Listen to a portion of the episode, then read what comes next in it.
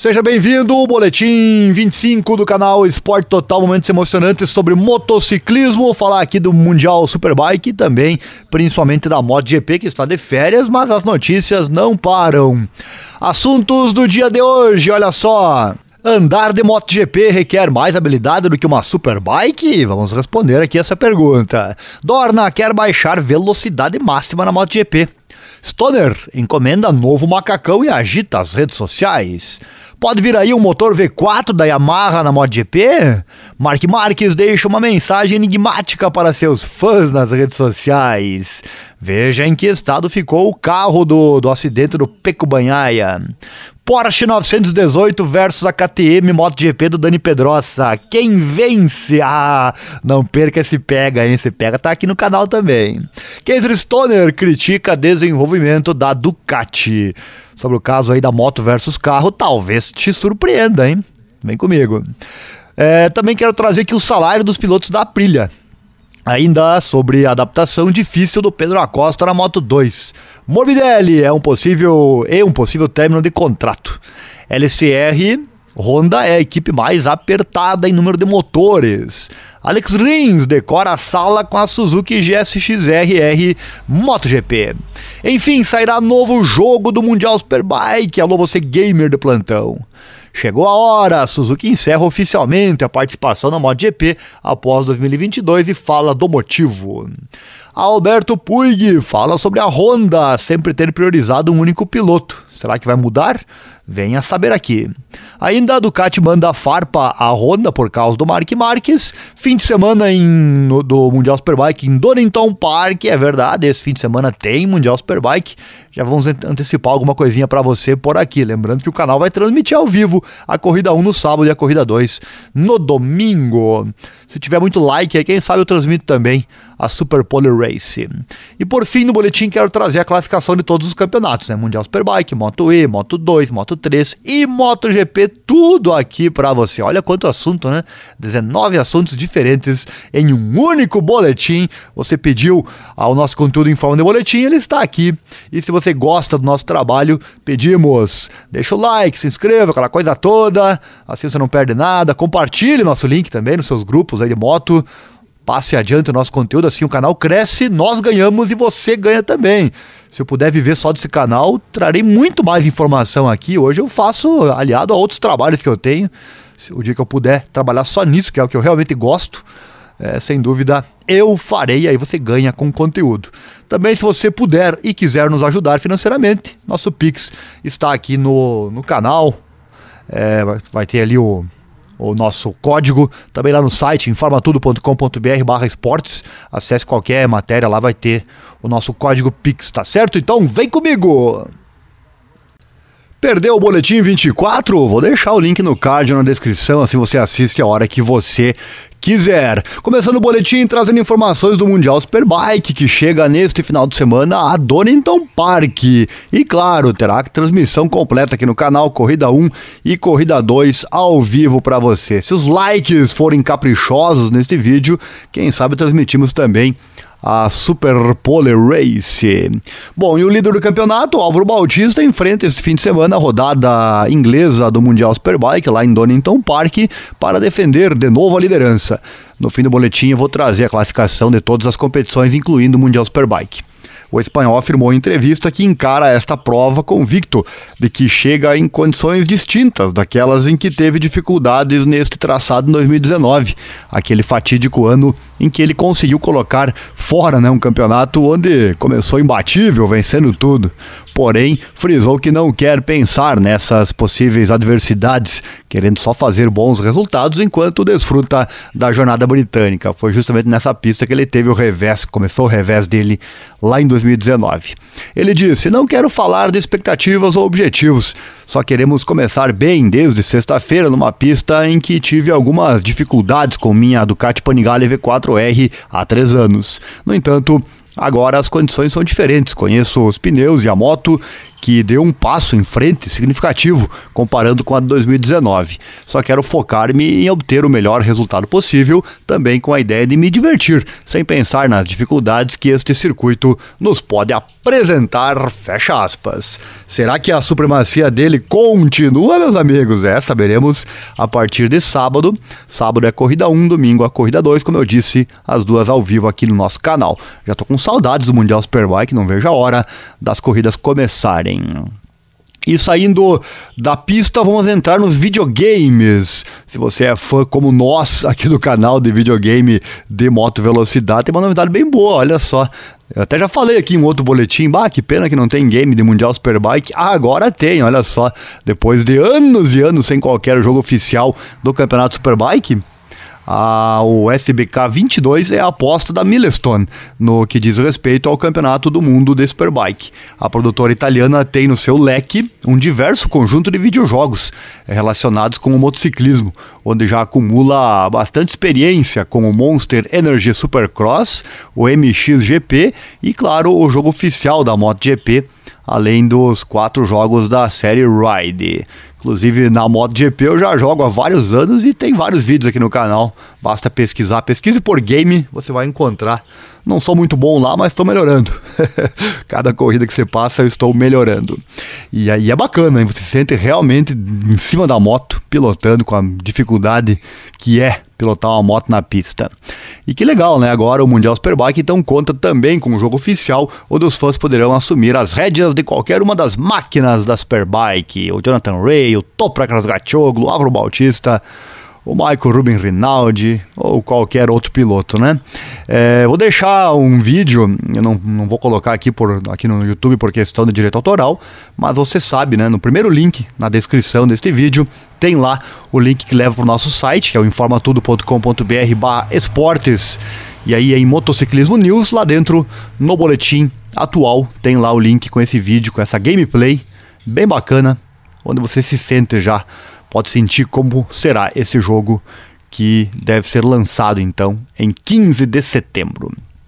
Trocando de assunto, passar para a MotoGP. MotoGP que está de férias, mas nós não. As informações seguem chegando. Eu, segundo o site, eu encontrei essa matéria aqui no site GP One. O piloto espanhol é, Alex Rins ganhou um presente da Suzuki, olha só. E agora a MotoGP que ele pilotou em 2020 está exposta na sua casa. Confesso que eu fui procurar nas redes sociais do Alex Rins por essa postagem eu não encontrei. Talvez ele tenha apagado, né? Pelo sim ou pelo não, as fotos estão aí, a fonte também. A foto mostra que é o perfil do Alex Rins no Instagram. É... Não dá para ver que se é vídeo ou foto. Provavelmente foto, mas enfim. E a imagem tá aí que vem da fonte que eu citei. O link com a fonte, inclusive, está lá no site também, informatudo.com.br barra esportes. Tá aí a imagem, então, segundo essa postagem, ele, que eu não posso confirmar porque eu não encontrei, mas a foto tá aí. Segundo ela, a moto está na sua sala. Ai, meu amigo, que sonho, né? Pode ser até a KTM, a Prilha, qualquer moto. moto 3, moto 2, qualquer uma delas na sala seria um sonho, né? Que maravilha, um sonho que, segundo o site GP One, está realizado pelo Alex Rins. Dando sequência, falar do motor da, da Yamaha, muitos nos questionam aqui no canal também. Bah, bem que a Yamaha podia colocar o motor V4, tá apanhando com seu motor 4 em linha, que não tem tanta potência e tudo mais, apesar da vantagem em curva e tudo mais, né? Para quem não sabe, o motor em V das motos ele tem potência em reaceleração e reta, e porém, é, por precisar ser mais, a moto ficar mais comprida, ele perde na, nas curvas, né? Perde desempenho nas curvas enquanto que o motor 4 em linha, como é o caso da Yamaha e da Suzuki, né? É, como é o caso delas, o motor 4 em linha tem menos potência em comparação ao V4 nas retas e retomadas, mas ganha na ciclística por ter um entre-eixos menor. O motor cabe em um espaço menor ali dentro é, do chassis, né? Então, é, muitos me perguntam sobre isso. Ah, por que a Yamaha não coloca, não faz de vez um motor V4, enfim quando começou o campeonato, até o Quartararo reclamou e ameaçando sair da, da, da, marca pela falta de potência, enfim. Agora parece que a moto alinhou, né? Ou o braço do Quartararo está fazendo milagres, mas enfim, vamos falar aqui dessa possibilidade então do motor V4 na Yamaha e das dificuldades. Não é bem assim chegar e trocar de motor, né? Vamos lá. Com a saída então da Suzuki, agora a Yamaha será a partir de 2023 o único construtor a apostar no motor 4 em linha para a MotoGP, motor que aparentemente está funcionando bem, pelo menos nas mãos do Fábio Quartararo. Já parou para pensar nisso, né? O único motor 4 em linha será da Yamaha. Quando me perguntam isso, ah, o que você acha de dela trocar para V4? Eu discordo. Aí fica praticamente uma não uma monomarca, mas acho que é interessante ter vários tipos de motor. Por mim que tivesse mais um terceiro tipo e não diminuir de 2 para 1. Uh, isso, que, isso que é legal na, na, na, velocidade. Olha a Moto 2, né? A Moto 2, enfim, neste ano está tendo um campeonato bem competitivo e bem bacana de assistir. Mas todas as motos são iguais, né? Mesma coisa a Moto 3. É, claro que você vai dizer, ah, o braço do piloto faz a diferença. Sim, mas quando o motor é diferente, temos um quesito a mais, né? Afinal, os engenheiros, o, o piloto não corre não corre a pé, ele corre com uma moto, né? Então é bacana de ver qual engenheiro faz uma moto, um conjunto melhor, né? E eu, na minha opinião, eu considero interessante ter vários tipos de motores e não só um, né? Mas claro que fatalmente, com o passar do tempo, muitas vezes as marcas acabam optando por aquele tipo de motor que tem um desempenho melhor e a Ducati vem crescendo bastante né, nos últimos anos. Não conseguiu ainda ser campeão de construtores, mas o motor e a moto em si vem crescendo muito. Isso aí, claro, ofusca os olhos da concorrência. E recentemente o diretor esportivo Máximo Meregali é, não fechou a porta por completo a uma mudança para um conceito V4, diretor esportivo da Yamaha, né? O Nicolo Canepa é um dos pilotos Yamaha nas provas de resistência e o site GP One é, .com quis saber a sua opinião acerca desta possível alteração.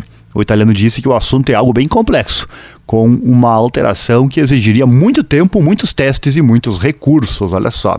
Ele fala: leio algo, todas as possibilidades estão em aberto.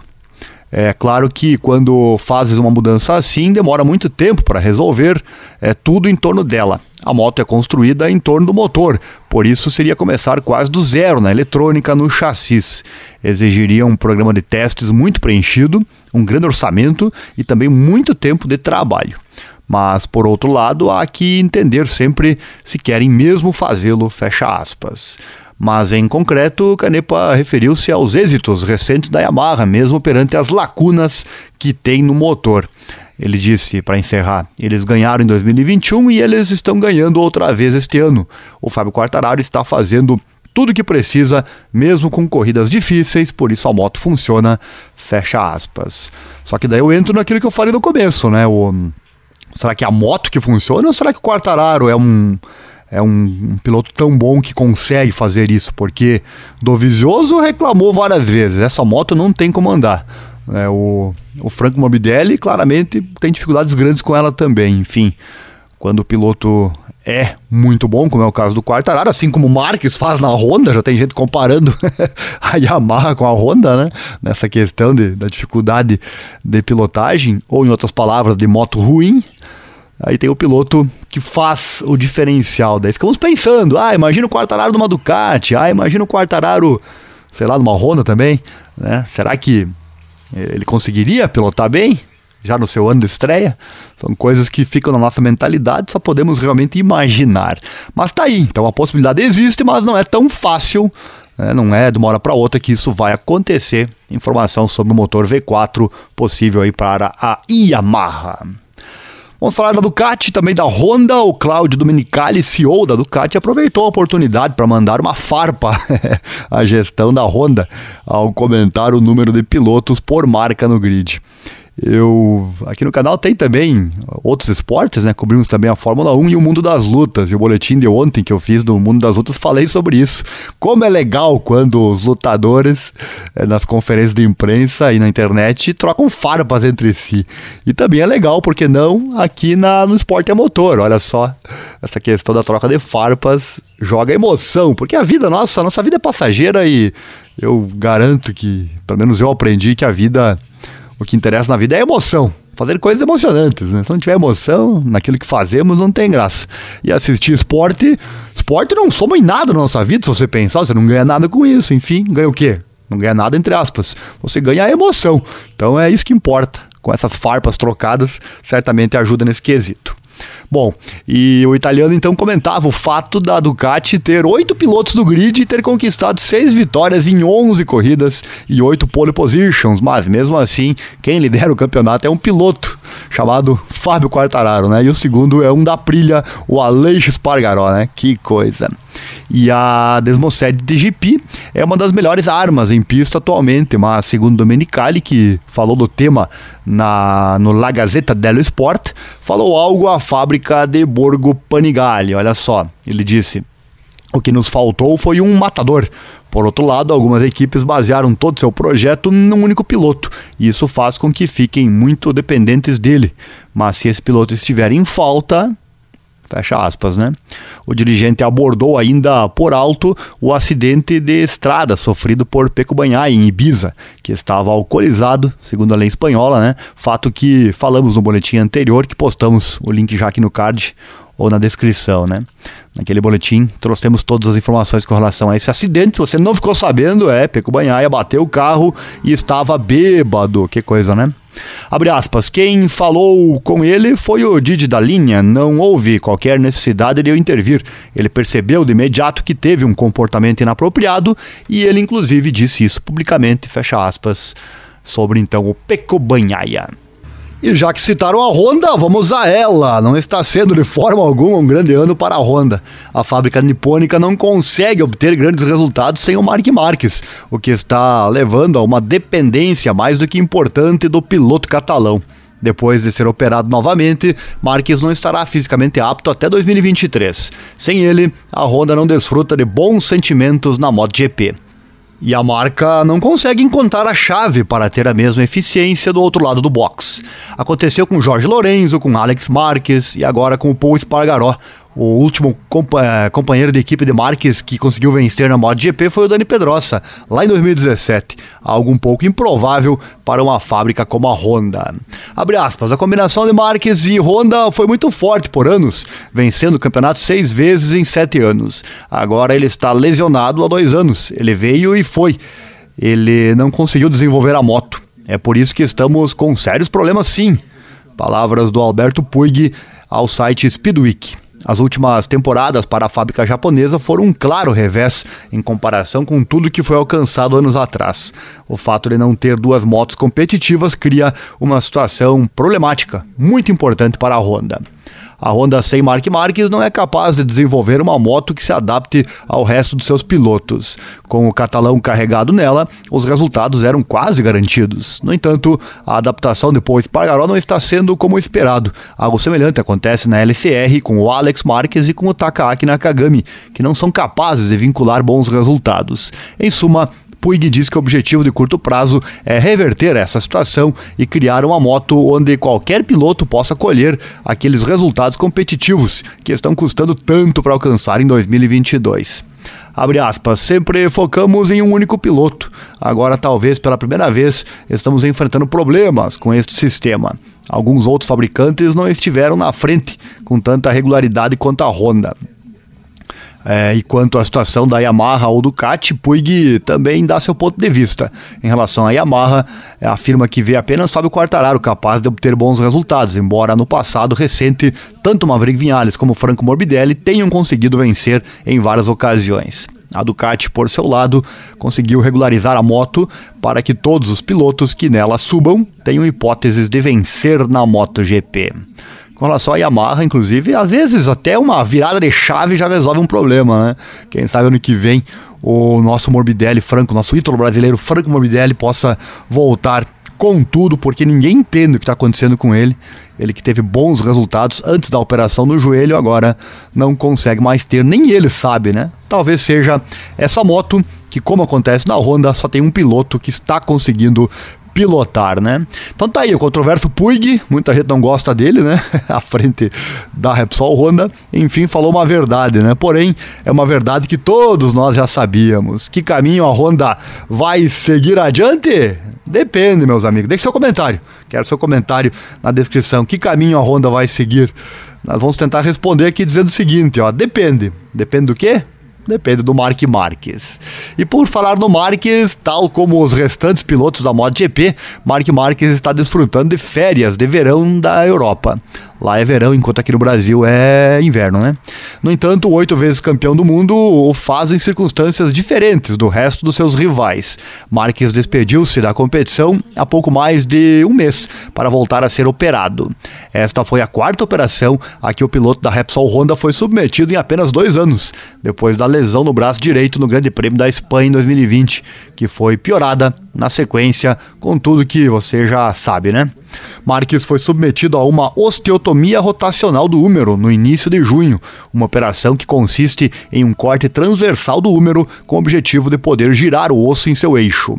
Do seu entorno esperam que esta operação seja definitiva e poder ver Marques regressar aos circuitos nas melhores condições. Por enquanto, o de Cerveira está se recuperando com facilidade. O piloto já aprendeu a lição, né? Será? depois do regresso apressado, primeiro eu afirmo aqui, depois eu pergunto.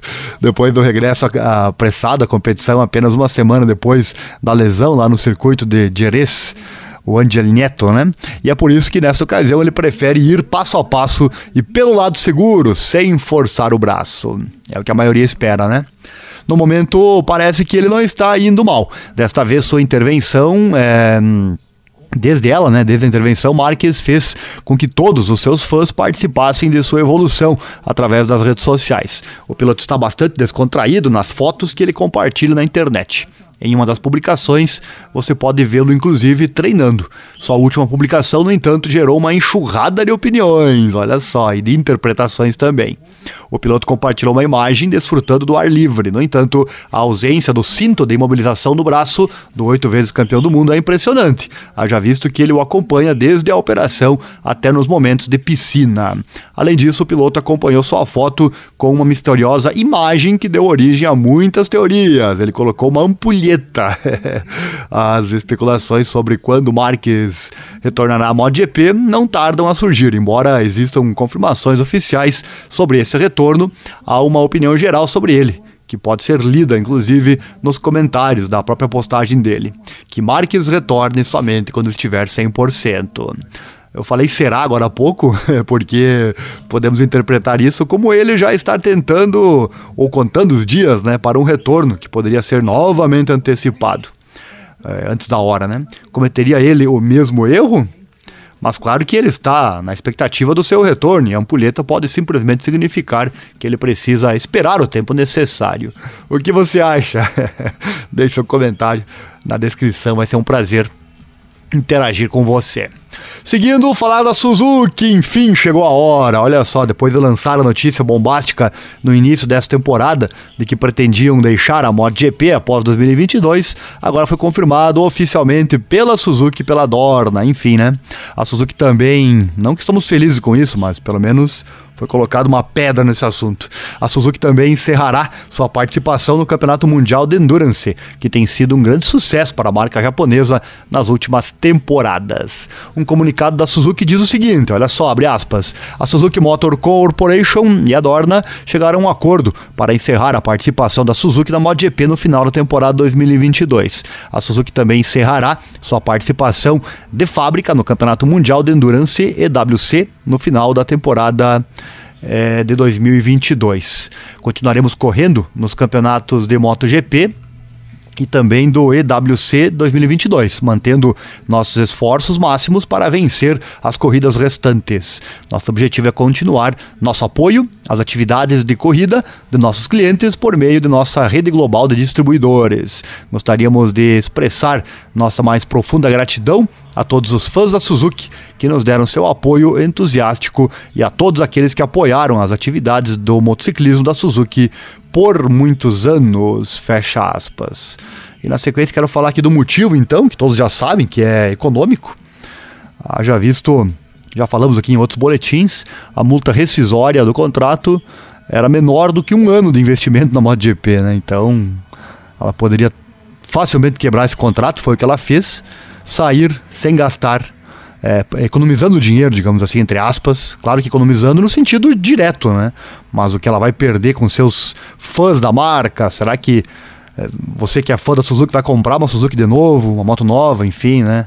Todo o desprestígio da marca causado por isso que não agradou nenhum fã, né? Mas enfim.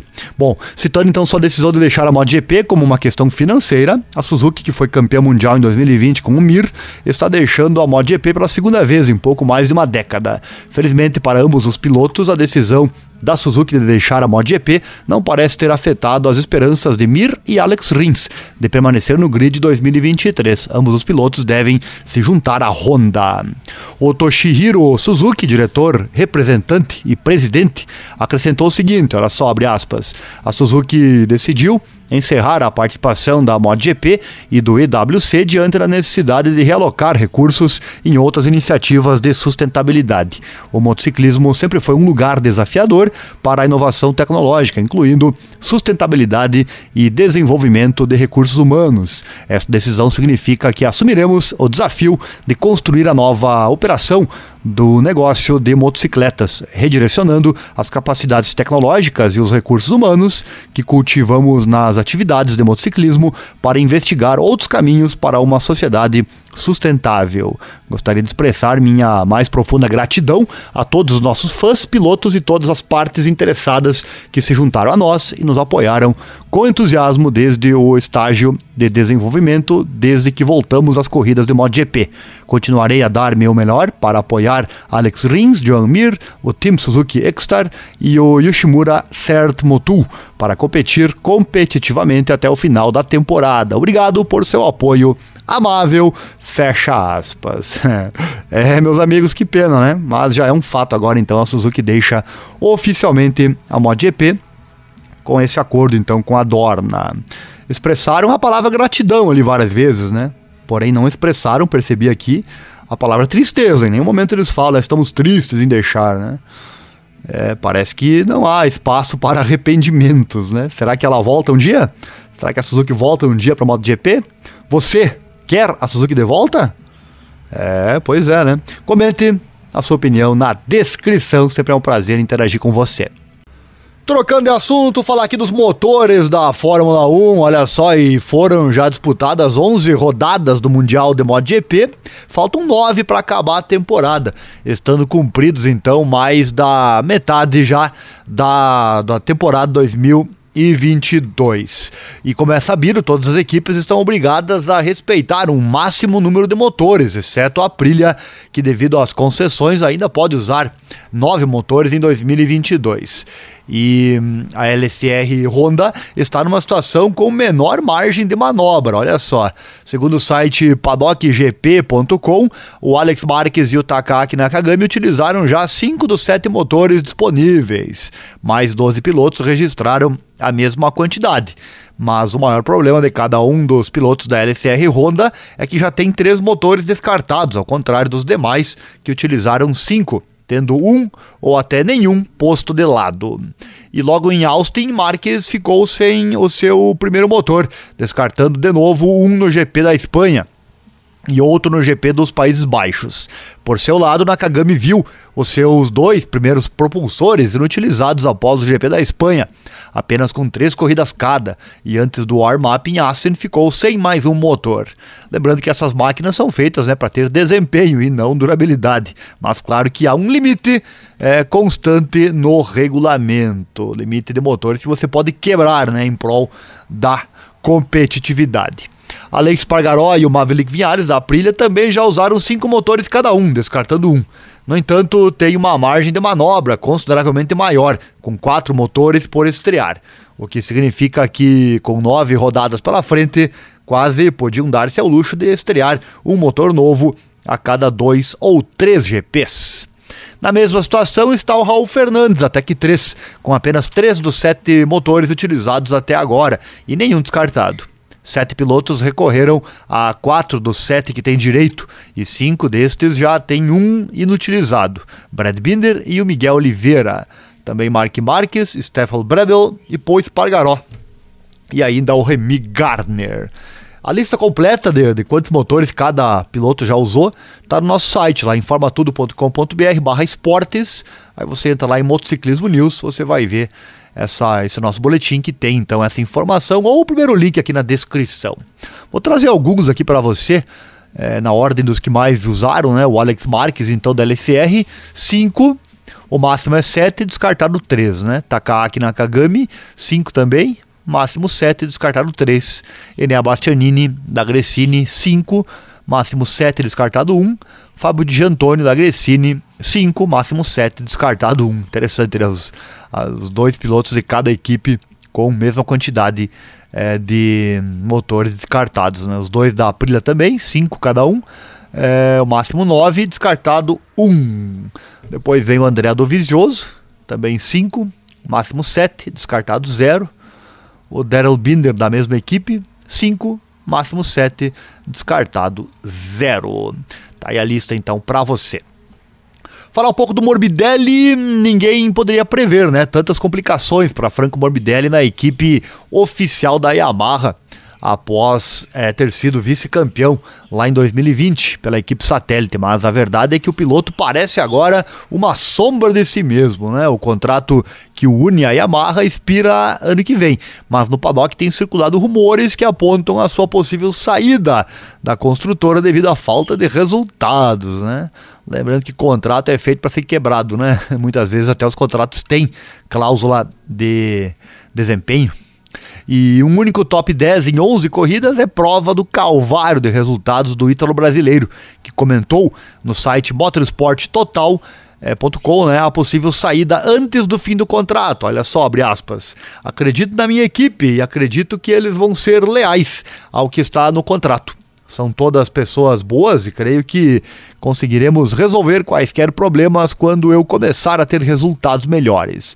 Ninguém pode ter certeza sobre o futuro, mas hoje alguém tem como saber o dia de amanhã? Ninguém. Em termos de contrato, estou calmo, mas quem sabe, fecha aspas, disse ele. Tá aí o Franco então contando com a boa vontade da Yamaha.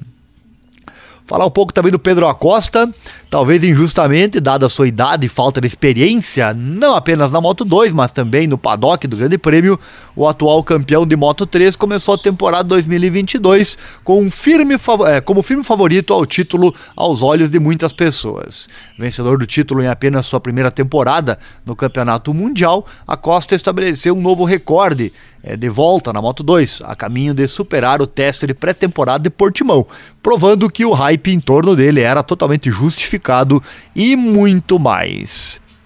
Dizem que todo esse hype aí acabou afetando a cabeça dele, né, que fez ele não não se adaptar tão bem à Moto 2, mas também tem a questão que é difícil realmente a Moto 2. Vamos lá.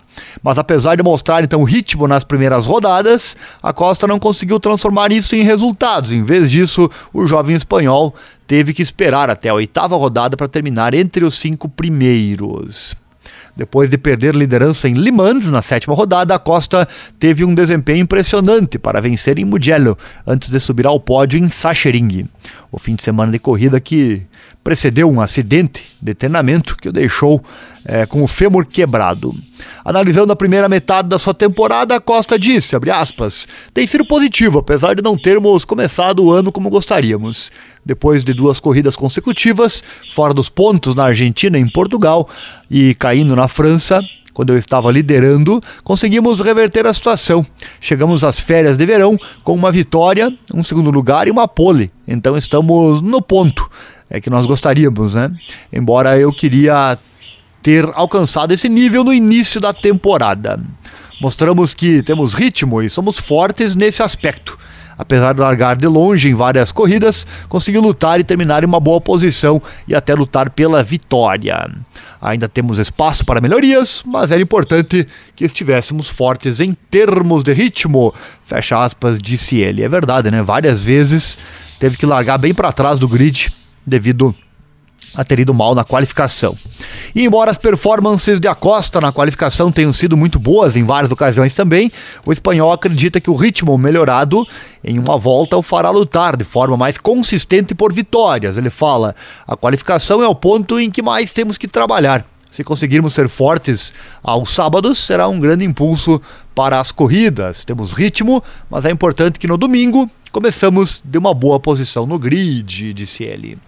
Em uma posição de comando para garantir o estreante do ano na Moto 2, a Costa sente que 2022 não foi nada fácil. A Costa afirmou o seguinte: a adaptação à Moto 2 não foi tão fácil como eu gostaria, mas se fosse fácil não seria tão divertido no final, dá-nos motivação extra para continuar trabalhando e dar nosso melhor.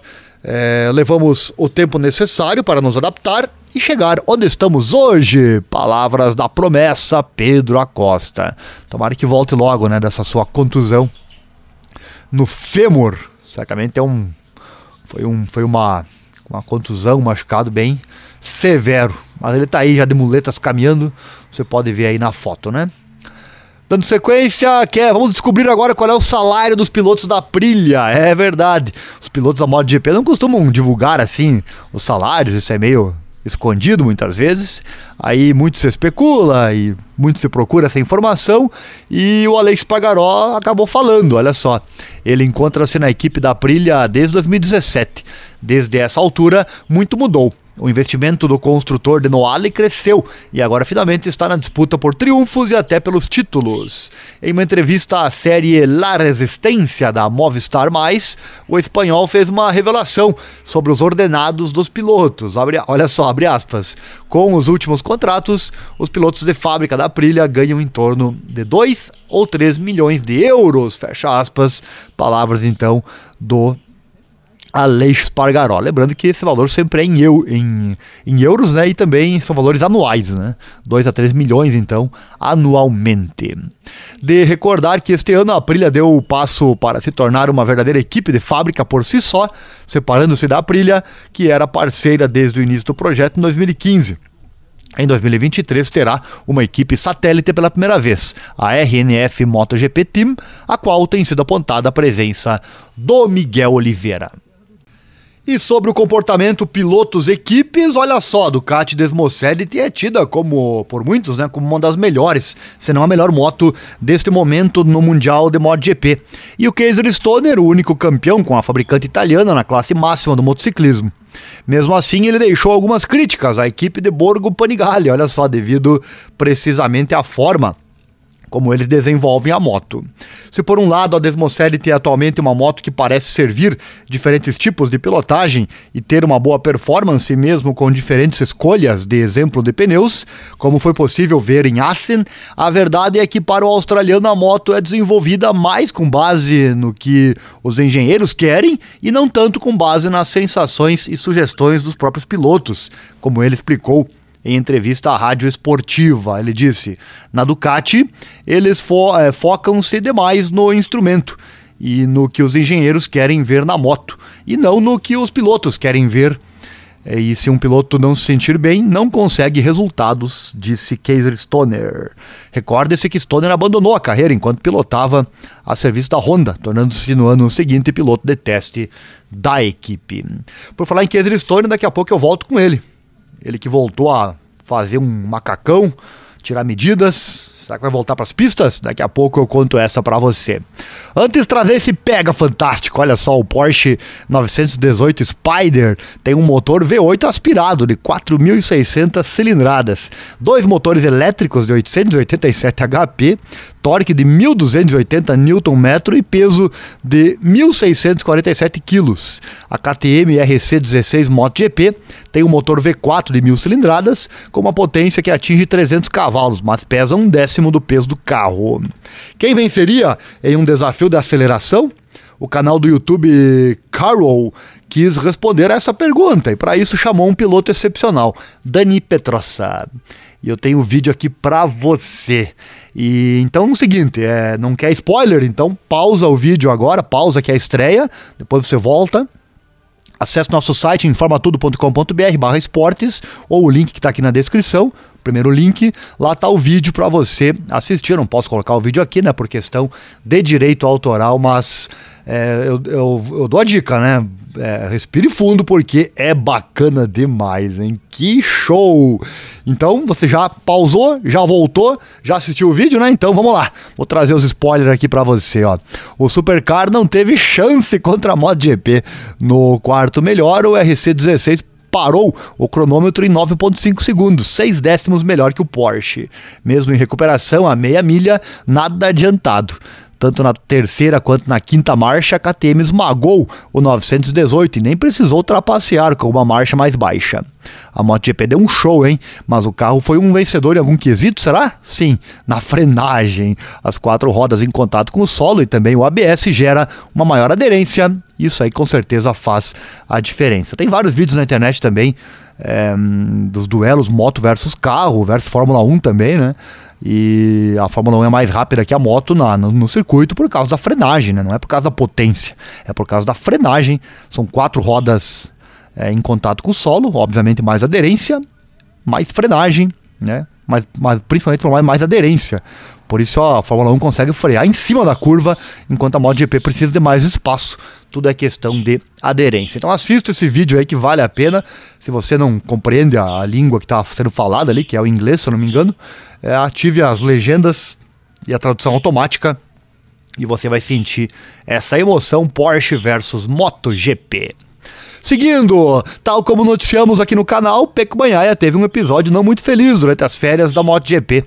O italiano se envolveu em um acidente rodoviário e nas habituais análises de sangue foi detectado é, excesso de álcool no sangue, o que motivou um pedido de desculpas público por parte do piloto da Ducati. Falamos sobre isso né, no boletim 24, o link já está aqui no card para você. Existem registros fotográficos do automóvel e eu vou trazer aqui as fotos, você está vendo já aí na tela as fotos de como ficou o carro pilotado pelo Peco Banhai. Não estragou muito até, né? Mas chama atenção a forma como ele se perdeu ali, né? Praticamente na reta. tá aí então o dia ou a noite ou a madrugada de azar do Peco Banhaia. É, dirigir alcoolizado dá nisso, né? Tá aí então o Peco Banhaia que passou reto na reta.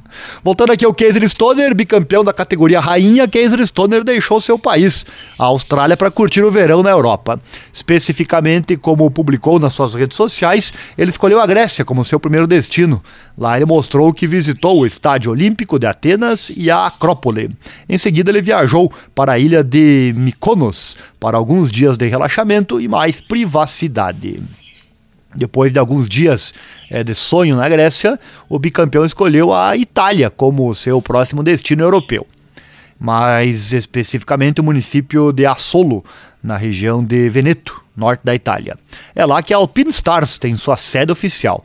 Assim, Stoner visitou os escritórios da marca italiana, reconhecida pela estrelinha branca. Né? O australiano tirou medidas para um possível novo macacão, cujo uso futuro ainda é desconhecido. Olha só. Na foto publicada por Kaiser, ele comentou, aspas, pouco a pouco tenho me sentido melhor nos últimos meses. É a primeira vez em 12 anos que sou medido. Fecha aspas.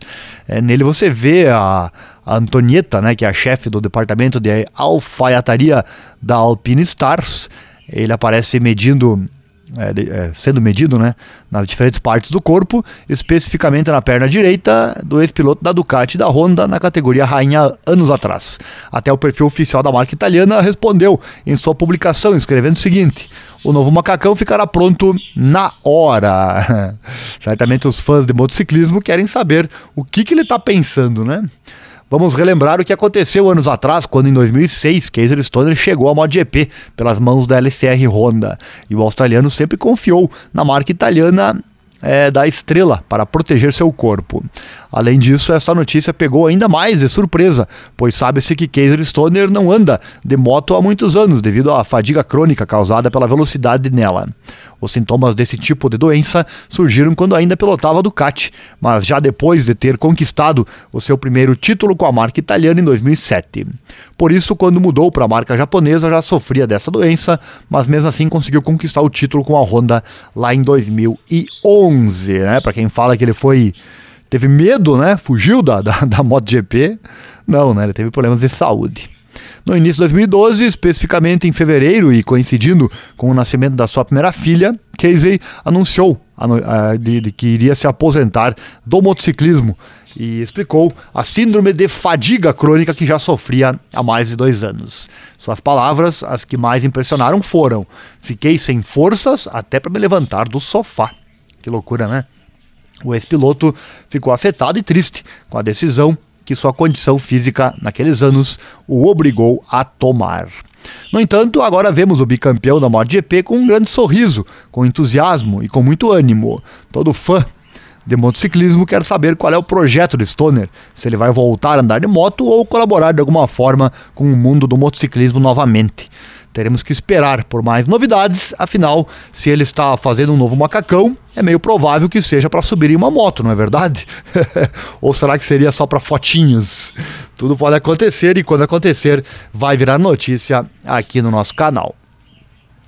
Falar também da Dorna, ano após ano, a classe MotoGP é alvo de melhorias, tornando os protótipos mais seguros, mais estáveis, mais eficientes e mais velozes. Mas a Dorna, entidade promotora da MotoGP, entende que chegou o momento de abrandar, literalmente, olha só.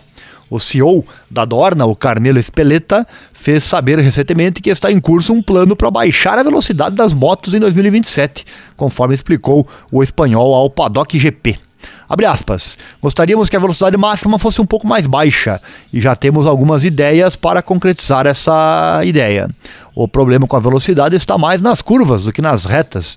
Não me parece que faça muita diferença as motos atingirem 330, 360 km por hora nas retas, porque felizmente não costumam haver acidentes em retas. O que me preocupa é a velocidade a que fazem as curvas. É por isso que estamos pensando em conjunto com nossos engenheiros acerca de como podemos baixar a velocidade nas curvas. É claro que nós estamos assegurando que quaisquer mudanças não levem a custos excessivos e que a modalidade continue a dar às construtoras a oportunidade de fazer experiências, fecha aspas, disse ele. Interessante, né?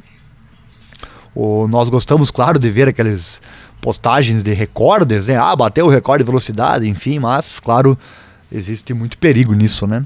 Então tá aí, vamos aguardar, pois 2027 está logo ali. O que você achou dessa? Gostou dessa notícia? Deixe a sua opinião nos comentários.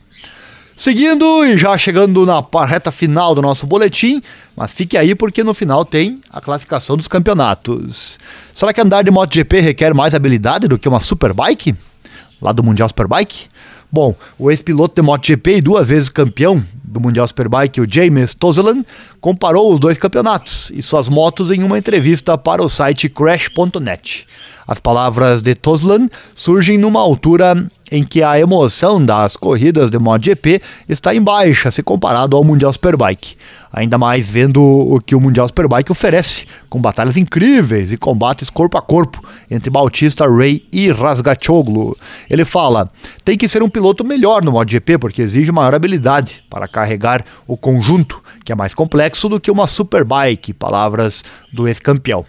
E você que está assistindo esse boletim gosta, assiste o Mundial Superbike, pelas, pela nossa audiência aqui na, na questão do, dos views quando é Mundial Superbike é bem menor do que quando é MotoGP. E, e eu sei porquê, né? O povo, não adianta, é, o povo vai na, naquele que é mais glamuroso, que é maior, né?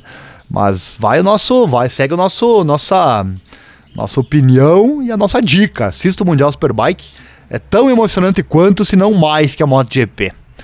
E lembrando que vamos transmitir todos, é, sempre transmitimos as corridas também do Mundial Superbike e neste fim de semana, se você tiver assistido o boletim antes do final de semana, né? No sábado teremos a corrida 1, no domingo a corrida 2. Se você perdeu, basta acessar aqui o nosso canal do YouTube, vai ter a, as duas corridas para você. E segue a dica. Acesse o canal, o site hdracing.net no Google, acesse lá, ou eles colocam lá o vídeo da, da, das duas corridas, aí basta, é em inglês, né? E basta você sincronizar aqui com o nosso canal e aí poder ouvir em português. Dica especial aqui para você. Bom, seguindo com a análise, MotoGP versus Mundial Superbike, por outro lado, ele também comentou que uma parte essencial são os pneus, muito diferentes entre os dois campeonatos. Por falar nisso, Procura aqui no canal, já trouxemos matéria com Miguel Oliveira, trouxemos matéria com Danilo Petrucci, tá tudo aqui no, no, no canal ou no site lá, informatudo.com.br. Basta pesquisar lá, você vai encontrar, olha, manuais top sobre o que é pilotar uma MotoGP. Ele fala, abre aspas, compreender os pneus é a maior chave para levar qualquer moto ao limite. Sendo campeonatos como, com pneus tão diferentes, você tem que se acostumar. Fecha aspas, né? São esses pequenos detalhes que todo o piloto deve saber. Lembrando que o Mundial Superbike tem Pirelli, né? Enquanto que a MotoGP é, tem um Michelin, então certamente muda muito. Jonathan Ray leva sua moto exatamente ao mesmo limite que o Quartararo com a Yamaha. Agora, com a tecnologia sendo tão boa na MotoGP, ajuda o piloto a levar ao limite. Legal, né? Ele comparando, dizendo que o Ray leva a moto ao mesmo limite que o Quartararo na MotoGP. E seguindo aqui, os avanços da tecnologia cada vez mais emergentes na MotoGP tornam as motos mais parecidas e a forma de pilotar é muito parecida entre os pilotos. Ele fala: todo mundo faz o mesmo ou algo parecido em uma moto de MotoGP, principalmente com os ajustes de altura na saída de curva. Palavra do, do ex-piloto Palavras do ex-piloto australiano. Ele segue: há muita igualdade na cilindrada dos motores, bem como na frenagem. É muito difícil superar outro piloto nessas motos, o que cria uma janela menor de oportunidade para ultrapassar. E sem dúvida, né, estamos diante da MotoGP mais rápida da história, embora isso às vezes não se transforme em emoção para o espectador. No entanto, o Campeonato Mundial Superbike está em um momento doce apesar das grandes diferenças entre as marcas. Mas a luta pelas vitórias fez de cada fim de semana uma delícia ver então o Bautista, o Ray e o Toprak disputando as vitórias. E eu assino embaixo, realmente está muito bacana, apesar de ser normalmente só esses três pilotos que disputam as vitórias, mas pelo menos são três e não só um, né? São três pilotos disputando as vitórias e é realmente fantástico. Assina embaixo. Assista porque vale a pena. E falando do próprio Toprak, atual campeão do Mundial Superbike, que conseguiu testar uma Yamaha M1 há alguns dias, como já falamos aqui no canal também, o Tozeland comentou que a adaptação em uma nova moto e pneus pode ser complexa. Abre aspas, o, o próprio Toprak disse, né? Me surpreendeu, é muito diferente pilotar a MotoGP, ele disse. Abre aspas, seria um desastre se um campeão de Superbike se saísse mal na MotoGP. Também seria um desastre para a Dorna. Isso faria Superbikes parecerem uma categoria secundária, quando não é. Palavras do James Tozelan. Para finalizar, o ex-piloto australiano acrescentou uma comparação ao contrário com o atual campeão de MotoGP. Ele fala: se você levar o Quartararo a Donington na Superbike e lhe der uma moto completa de fábrica, com todo o apoio de fábrica, ele certamente lutará pelo pódio. Mas ele não vai vencer por 5 segundos contra Bautista, Jonathan e Toprak. Fecha aspas. Que legal, né? Que legal isso aí. Palavras de alguém que pilotou as duas categorias. Isso aí mexe com a nossa imaginação, né? Sem dúvida. Pensar, ah, se pudesse se pudesse é, tornar possível isso, né? Imagina colocar o Quartararo a pilotar o Superbike. Ele falou Donington ali porque é a próxima etapa, final de semana, né? Imagina, nos dá vários tipos de imaginações, né? Quartararo pilotando a Superbike, Toprak pilotando a MotoGP, enfim. Imagina colocar Toprak, Bautista e Ray junto com a MotoGP, né? No lugar dos mais fracos lá da MotoGP do momento, né? Tirar lá o o, o Remy Gardner, o Daryl Binder, enfim, tirar os mais fracos, colocar esses e botar a correr, né? Seria algo algo fantástico que não vai acontecer, obviamente, mas mexe com nossa imaginação.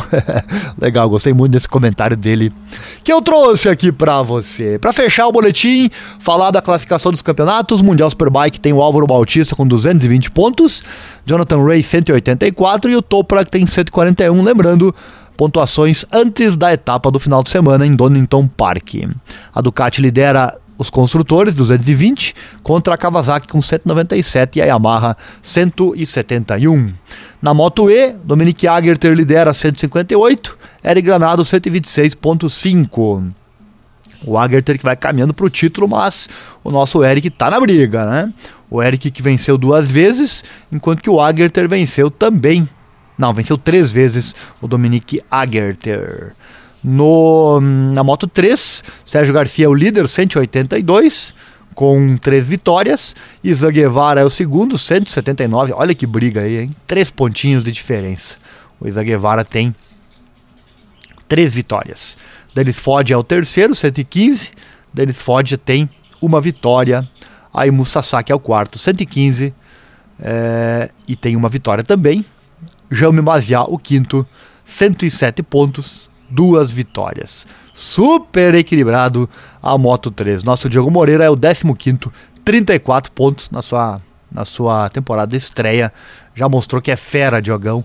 Aguarde por esse nome ano que vem. Esse ano não tem muito mais o que mostrar, mas ano que vem, aguarde, né? Seguindo Moto 2, também muito emocionante. Olha isso aqui, ó. Celestino Vietti, 146 pontos, com 3 vitórias. Augusto Fernandes em segundo, 146 pontos, tem 3 vitórias. A Yogura em terceiro, 145 pontos. A Yogura tem uma vitória, né? Aron Caneu, quarto, ainda não venceu esse ano, 116 pontos. Que temporada essa da MotoGP! Todas as categorias super emocionantes e a Moto 2 não está diferente.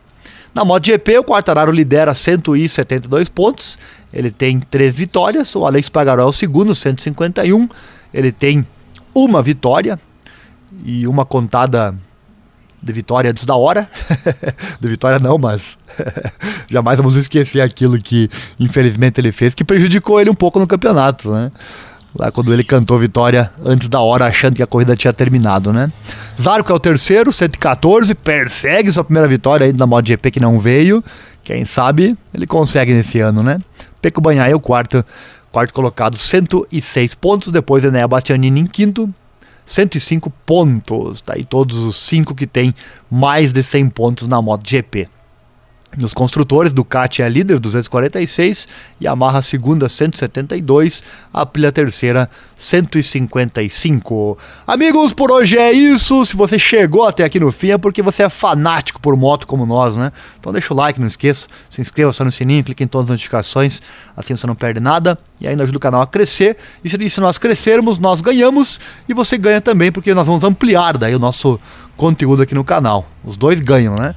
Mas eu preciso da sua ajuda você mandar o nosso link nos seus grupos de moto para que os nossos vídeos possam ir mais longe. Eu percebo aumento de audiência é, dia após dia, mas é aqui no YouTube o crescimento é muito devagar, né? Então nos motive nos ajudando a compartilhar os nossos links. Eu quero ver os vídeos bombando em visualizações, assim vamos com certeza ampliar o conteúdo e melhorar cada vez mais.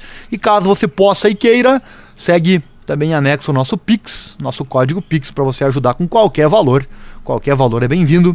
Se você quiser que o seu nome apareça no próximo boletim, basta deixar na, no comentário do Pix, tá bom? Valeu, obrigado, um abraço e até mais.